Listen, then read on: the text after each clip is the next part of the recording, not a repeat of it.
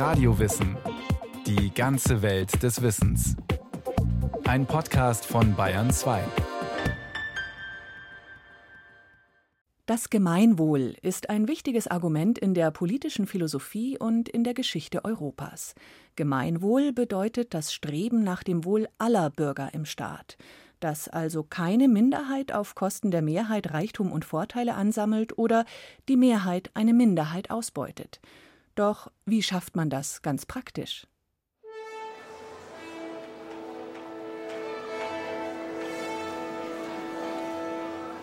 Ach, warum diese Sorgen auf mich laden? Wir schreiben das Jahr 1483 in England. Der erst 29-jährige Richard Plantagenet, nunmehr Richard III., hat sich nach blutigen Fehden innerhalb der eigenen Familie die Königskrone aufgesetzt. Er steht nach zahlreichen mysteriösen Todesfällen in seinem Umfeld allein auf weiter Flur und kann sich nur auf sich selbst verlassen. Sein langer Weg zur Macht war steinig und selten von Fairness geprägt. Historiker gehen davon aus, dass der jüngste Sohn des Duke of York durch Mord und Meucheln, Intrigen und Ränkespiele den Königsthron erstritten hatte. Richard III. gilt heute, Umfragen zufolge, als einer der unbeliebtesten englischen Könige in der Geschichte. Und das Bild des skrupellos egoistischen Machtpolitikers war bereits zu seiner Zeit so umstritten, dass William Shakespeare sein großes Königsdrama Richard III. genau dieser seelisch gespaltenen Persönlichkeit und ihrem Greifen nach der Macht widmete. Richard III. war offenbar ein intriganter und egoistischer Machtmensch. Und dennoch ließ er es sich nicht nehmen, bei seiner Thronbesteigung öffentlichkeitswirksam vom Gemeinwohl zu reden, das ihn angeblich mit Sorgen um alle belastet. Wundert es nicht, dass ein derart machthungriger Aristokrat, der vorab keine Rücksichten kannte, sich urplötzlich auf das Gemeinwohl besinnen will. Meint Gemeinwohl nicht, dass ein Herrscher sich auf seine Untertanen, ein Politiker sich auf seine Wähler besinnt, dass er altruistisch ist? Oder ist die Rede vom Gemeinwohl nur eine Farce? Was bedeutet Gemeinwohl, dieser erkennbar biegsame Begriff in der politischen Philosophie? Was wäre, kurz gefasst, die heute gültige Definition? Gemeinwohl heißt nicht mehr und nicht weniger als das Streben nach dem Wohl aller. Je mehr Mitglieder einer Gemeinschaft sich für das Gemeinwohl einsetzen und gleichzeitig und gleichmäßig davon profitieren, desto mehr wird es seiner gesellschaftlichen Norm gerecht. Professor Dr. Winfried Böttcher, Professor Emeritus für Politikwissenschaft an der Rheinisch-Westfälischen Technischen Hochschule Aachen, Leiter des Europa-Instituts der Universität Kaliningrad, Autor des Buches Europas vergessene Visionäre Rückbesinnung in Zeiten akuter Krisen. Das Streben nach dem Wohl aller ist aus dem Munde eines Gewaltherrschers, wie es Shakespeares Richard III. war, sicher ein Sarkasmus. Doch allgemein gesehen ist das Streben nach dem, was allen Bürgern im Staat nutzt, ein nicht nur wichtiges, sondern unverzichtbares Ziel soll ein Staat Bestand haben und die Bürger Vertrauen in ihre Regierung erlangen und erhalten. Das Gemeinwohl stabilisiert also die Beziehungen zwischen Regierung und Regierten, Bürgern und Politikern. Wenn Shakespeare seinen Richard III. als Psychopathen schildert, der den Begriff des Gemeinwohls nur benutzt oder gar missbraucht, spiegelt sich hierin die doppelte Bedeutung des Gemeinwohls.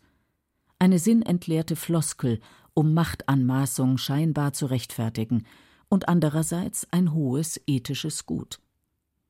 Das setzt voraus, dass es bereits im 16. Jahrhundert, als der berühmte Dichter lebte, Kontroversen um das Gemeinwohl gab. Das Farcespiel um das vermeintliche Gemeinwohl als Rechtfertigung vor dem Hintergrund des Wissens um ein wirkliches Gemeinwohl, das tatsächlich nicht nur einen privilegiert, sondern allen dient, beruht auf einer langen Denktradition. Wir finden die Bezeichnungen Koine Sympheron auf Griechisch oder Salus Publicus im Lateinischen. Kann man den antiken Begriff so überhaupt ins Deutsche übersetzen? Oder war damit ursprünglich etwas anderes gemeint? In der Antike, insbesondere bei Aristoteles, er lebte von 384 v. Chr. bis 322 v. Chr., ist der Begriff des Gemeinwohls eng mit einem glücklichen und gerechten Leben in der Polis verbunden. Der Einzelne kann dieses Glück nur finden, indem er sich nicht in das Private zurückzieht, sondern sich aktiv für die Allgemeinheit engagiert. Die Stoa übersteigt die Polis ins Universale. Gemeinwohl gilt als Norm für alle Menschen.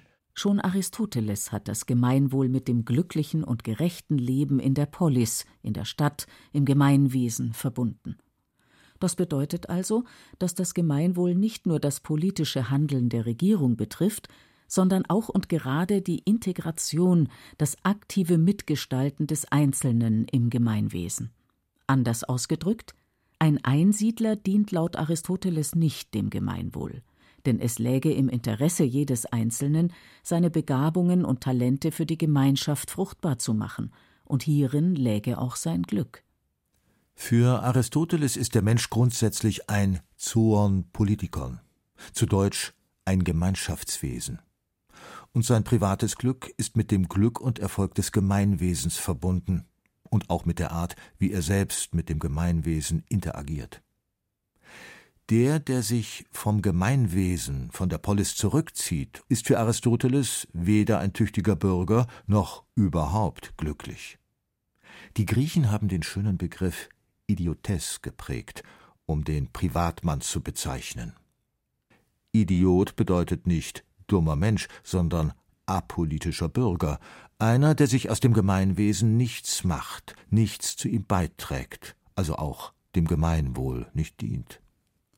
Philosophische Strömungen wie die Stoa haben den Begriff des Gemeinwesens, der Polis, ins Universale transponiert, was bedeutet, dass der Einzelne nicht mehr nur dem Gemeinwesen dienen solle im Sinne der konkreten Stadt Athen oder Rom, sondern dass seine Handlungen dem Menschlichen an sich dienen, also vorbildlich sein sollten, im Ausdruck beherrscht, besonnen. So kommt schon früh in seiner Ideengeschichte ein idealistischer Zug in den Begriff des Gemeinwohls. Dabei veränderte sich das Verständnis und die Auslegung des wandlungsfähigen Begriffs Gemeinwohl immer wieder. Dr. Winfried Böttcher. Im Laufe der Geschichte gibt es keinen Wandel, wohl aber eine Ausdifferenzierung des Begriffs Gemeinwohl. Allerdings gibt es seit der Antike immer wieder den Versuch, den Begriff im Sinne der gerade bestehenden Herrschaft zu instrumentalisieren, um Herrschaft zu legitimieren. Betrachten wir die besagte Ausdifferenzierung des Begriffs vom Gemeinwohl. Welche Kriterien werden mal stärker, mal schwächer gewichtet? Und warum? Es scheint beim Gemeinwohl im Lauf der Geschichte immer einen realpolitischen und einen ethischen, abstrakt-idealistischen Faktor zu geben. Das Gewichtungsverhältnis verschiebt sich. Realpolitisch gesehen bedeutet das Gemeinwohl schon bei den Denkern der Antike, vor allem bei Aristoteles, dass Einzelner und Gemeinwesen zusammenwirken, um sich gegenseitig zu stützen und Werte zu schaffen, die allen dienen. Idealistisch gesehen erkennen wir bei den Stoikern eine Ausweitung der Interaktionsforderung an den Bürger weg von der Polis, der konkreten Stadt, auf die ganze menschliche Gemeinschaft. Gemeinwohl endet also nicht gleichsam an den Stadtmauern, sondern umfasst praktisch die ganze Welt. Zwischen diesen beiden Ebenen, pragmatisch und idealistisch, oszilliert der Gemeinwohlbegriff. Der jeweilige Inhalt des Gemeinwohls kann a posteriori, im Nachhinein bestimmt werden, durch aktuelle Abstimmung der Bürger. Gibt es auch ein Gemeinwohl, das von vornherein immer richtig ist? Wenn der Mensch und nicht die Institution die Zentralinstanz menschlichen Zusammenlebens in einer Gemeinschaft ist, dann gibt es in der Tat ein a priorisches Gemeinwohl. Dies drückt sich darin aus, wie schon bei Aristoteles, als das wünschenswerte Grundprinzip einer sozialen Organisation, Glück und Gerechtigkeit möglichst aller ihrer Mitglieder zu verwirklichen. Was allerdings Glück und Gerechtigkeit ist, kann je nach Gesellschaftsordnung zwischen den unterschiedlichen Machtinteressen ausgehandelt werden. Glück und Gerechtigkeit sind normativ ethische Begriffe, die jeder spontan versteht, doch die nicht für jeden auch dasselbe bedeuten. Könnte es ein Gut geben, das epochenunabhängig immer richtig ist, nämlich das Glück und die Gerechtigkeit zu verwirklichen, so handeln wir uns damit zunächst Debatten über die Natur des Glücks und der Gerechtigkeit ein.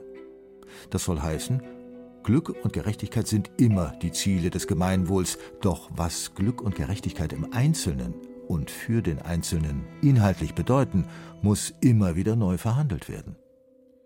Bei diesen Verhandlungen über Glück und Gerechtigkeit finden sich in der Geschichte viele unterschiedliche Meinungen. Was braucht der Bürger eigentlich zum Glück? Genügt es, sonntags sein Huhn im Topf zu haben, wie Heinrich IV. von Navarra den Bauern versprach? Ist der Waffenstillstand hinreichend, damit die Planbarkeit der Friedenszeit erfahrbar wird? Oder braucht der Bürger auch eine Altersabsicherung, freie Fahrt für freie Bürger und einen kostenlosen Internetzugang? Die Vorstellungen von dem, was Glück und Gerechtigkeit realpolitisch bedeuten könnten, driften weit auseinander. Noch größer ist die Diskrepanz, wenn wir diese Begriffe idealistisch betrachten. Braucht der Mensch nicht doch neben materieller Versorgung auch ideelle Werte, Solidarität mit dem Nächsten, Freundschaft, Liebe, spirituelle Ziele. Und wie könnten diese Ansprüche auf Glück mit dem Gemeinwohl vereinbar sein? Das Gemeinwohl als eine postmoderne Komfortzone? Oder als höchste Rechtsidee, wie Gottfried Wilhelm Leibniz glaubte? Oder als wichtigster Staatszweck, dem alles andere untergeordnet sein muss? Wer würde bei dieser verwirrenden Vielfalt von historischen Glücksdefinitionen und Gerechtigkeitsforderungen nicht wünschen, das umstrittene Gemeinwohl auf eine einfache Formel zu reduzieren? Ein Philosoph hat es geschafft und uns gleichsam die Mathematik des Allnutzens geschenkt. Im Utilitarismus nach Jeremy Bentham und John Stuart Mill ist das Gemeinwohl wie eine mathematische Formel definiert. Der größtmögliche Nutzen der größtmöglichen Zahl der Bürger. Gilt diese Formel heute noch?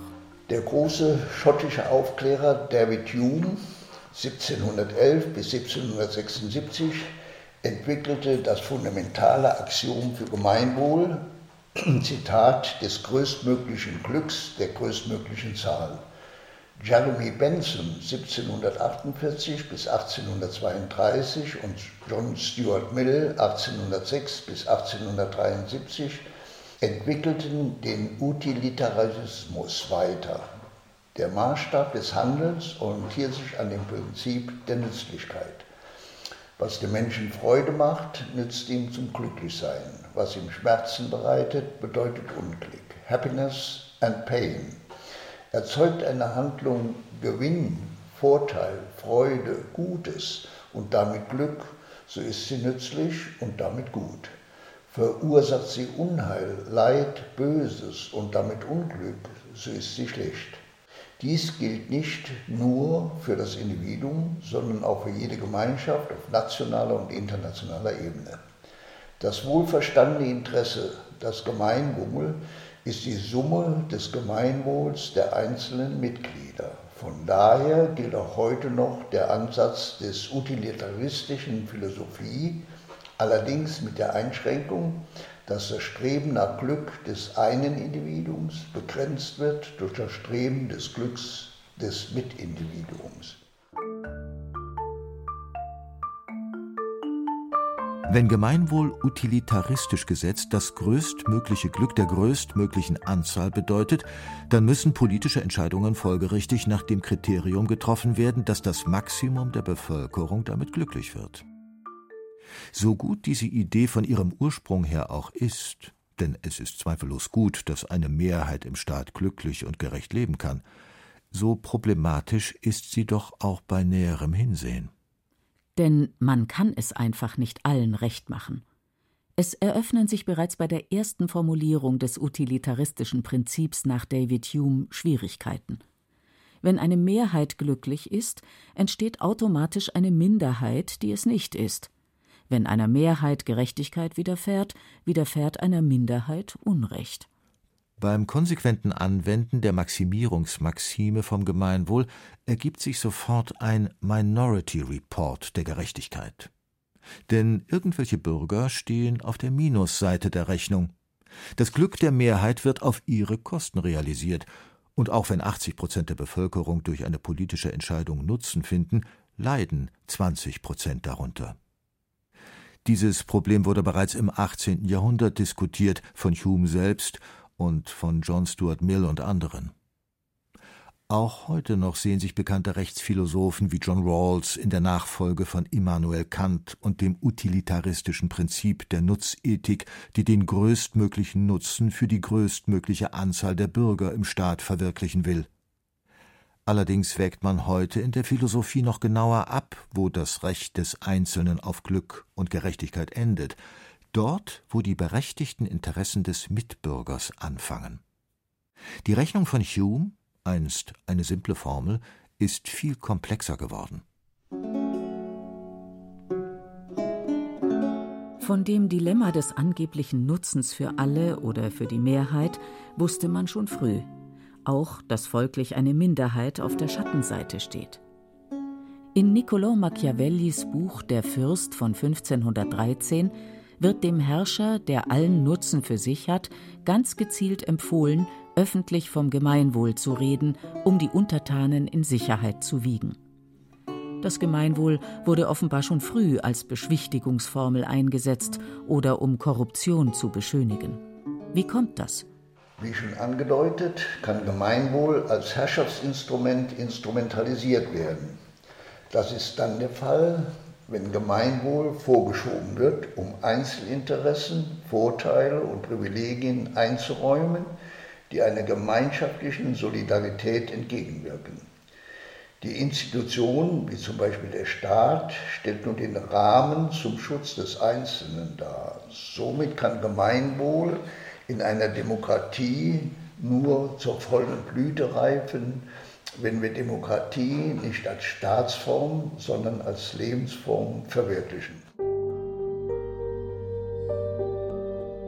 Demokratie bedeutet, übersetzt bekanntlich, die Herrschaft des Volkes oder, wie es im deutschen Grundgesetz Artikel 20 heißt, alle Staatsgewalt geht vom Volke aus.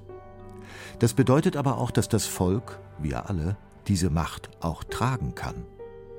Wenn jeder machtvoll ist, muss auch jeder verantwortungsvoll mit Macht umgehen und sie nicht um ihrer selbst willen anstreben, sondern auch aus einem überpersönlichen Interesse heraus, zum Erhalt der Ordnung und Gerechtigkeit. Das heißt, jeder muss begreifen, was Gemeinwohl ist und mit seinem eigenen Handeln dazu beitragen, das Gemeinwohl zu verwirklichen. Damit wären wir wieder bei Aristoteles. Demokratie als Lebensform verwirklichen, heißt das nicht gerade auch, dass jeder einzelne Bürger begreift, wie sehr sein Handeln das Gemeinwohl mitprägt? Gemeinwohl, Gesellschaft und der Einzelne als Teil davon greifen ineinander. Wer Gemeinwohl verstehen will, muss zuerst verstehen, wie eine Gesellschaft funktioniert. Die Begriffe Gemeinwohl und Gesellschaft bedingen einander insofern, als der erste eine mögliche Lösung, der zweite eine mögliche Problemlage darstellt. Welchen Zweck haben Gesellschaften überhaupt? Für Soziologen und Psychologen ist der Zweck einer Vergesellschaftung, also warum der Mensch überhaupt in Gemeinschaften lebt und nicht als Einzelner, die größere Chance zum Überleben. In Gemeinschaften können mehr Ressourcen erwirtschaftet werden. Folgerichtig geht es bei der Bestimmung von Gemeinwohl, dem Nutzen aller, oft um die Verteilung der Güter, also wie viel jeder Bürger von dem erhält, was er zum Leben benötigt. In den vordemokratischen Staatsformen, wie der absolutistischen Monarchie oder Diktatur, wurden Güterverteilungen nicht durch Abstimmung geregelt, sondern durch Zuteilung. In demokratischen Gesellschaften ist die Abstimmung über die Güterverteilung unerlässlich. Und nicht nur die Verteilung der Güter, sondern auch die Herstellung der Güter geht alle an.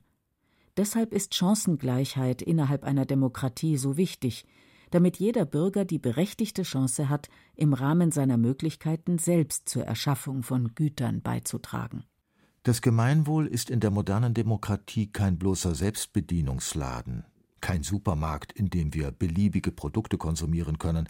Es ist vielmehr der Rahmen dafür, die eigene Freiheit verwirklichen zu können, welche wiederum der Freiheit und Gerechtigkeit der Gemeinschaft dient.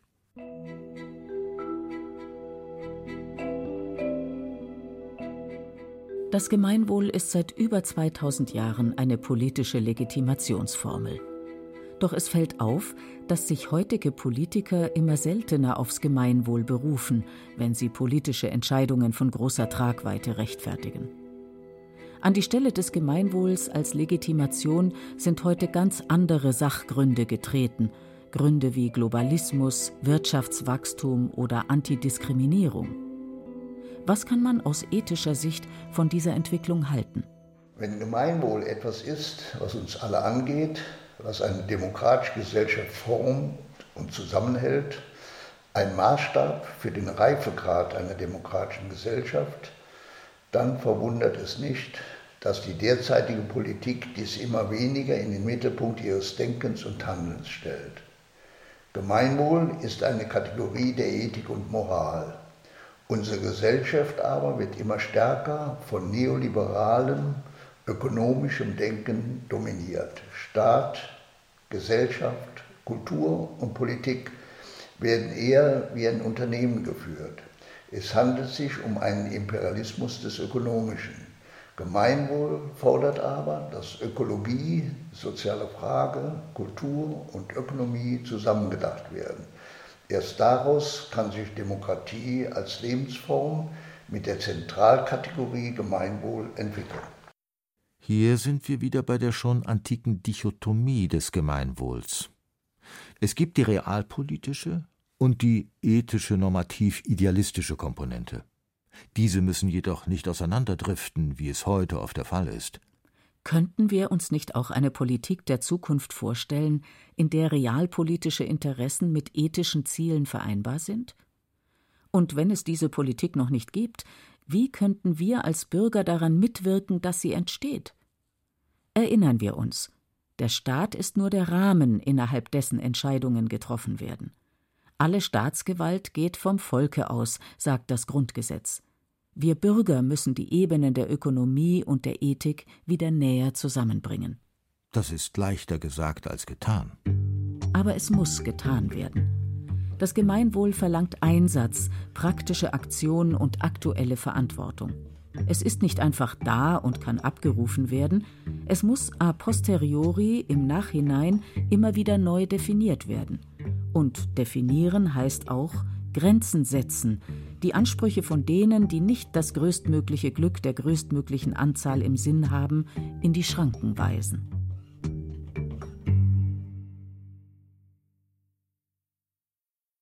Das war Radio Wissen, ein Podcast von Bayern 2. Autorin dieser Folge Claudia Simone Dorchin.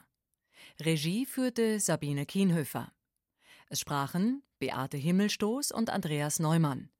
Technik Christian Schiemöller und Roland Böhm. Redaktion Bernhard Kastner. Wenn Sie keine Folge mehr verpassen wollen, abonnieren Sie Radio Wissen unter bayern2.de slash podcast.